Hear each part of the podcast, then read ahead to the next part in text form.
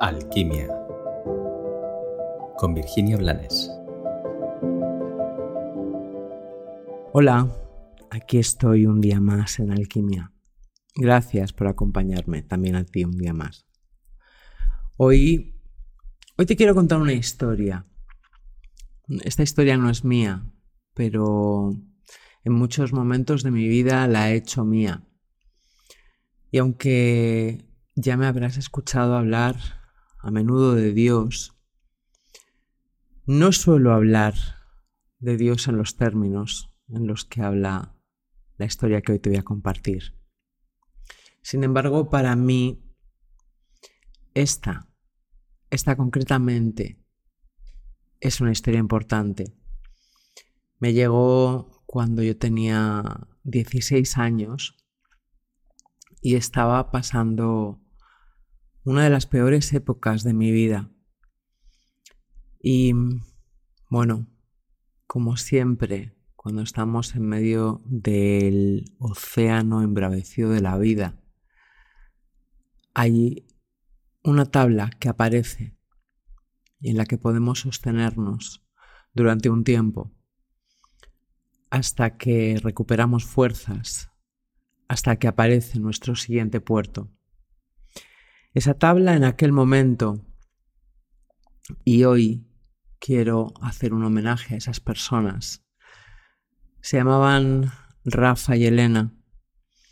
Eran un matrimonio que me sacaban unos cuantos años y que se ocupaban de forma absolutamente altruista de acompañar a adolescentes para que no perdieran la fe en la vida y para que no perdieran el rumbo en el infierno de la adolescencia y en ese tránsito de desencuentros con los padres y con aquellos que a muchos nos rodeaban. Y en uno de los tests que compartimos, nos contaron la historia que hoy te quiero regalar, te quiero compartir. La historia es la historia de un hombre que al morir de repente ve su vida disociado desde arriba y lo que percibe es un camino, es un camino de huellas que ha ido dejando a la orilla de un mar. Durante grandes trechos de ese camino junto a sus huellas hay otras huellas. Pero ese hombre se da cuenta de que en los momentos más difíciles, más duros, un par de huellas desaparece y solo queda un par de huellas.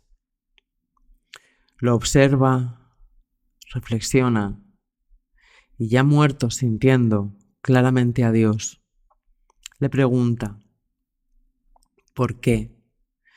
¿Por qué si siempre me acompañabas en los momentos más difíciles me dejaste solo?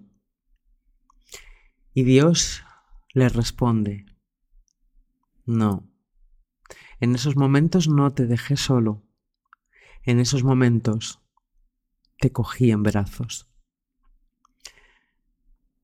Como digo, como decía al principio, no es el tipo de historia que suelo compartir, pero es algo que tiene un espacio sagrado en mí y por qué no compartirlo. Porque considero que en realidad, y llámale Dios, llámale alma, llámale como quieras, considero que dentro de nuestra eterna soledad en esta vida, nunca estamos del todo solos. Y cuanto peor, cuanto más intransitable parece el trecho de nuestro camino, más sostenidos estamos.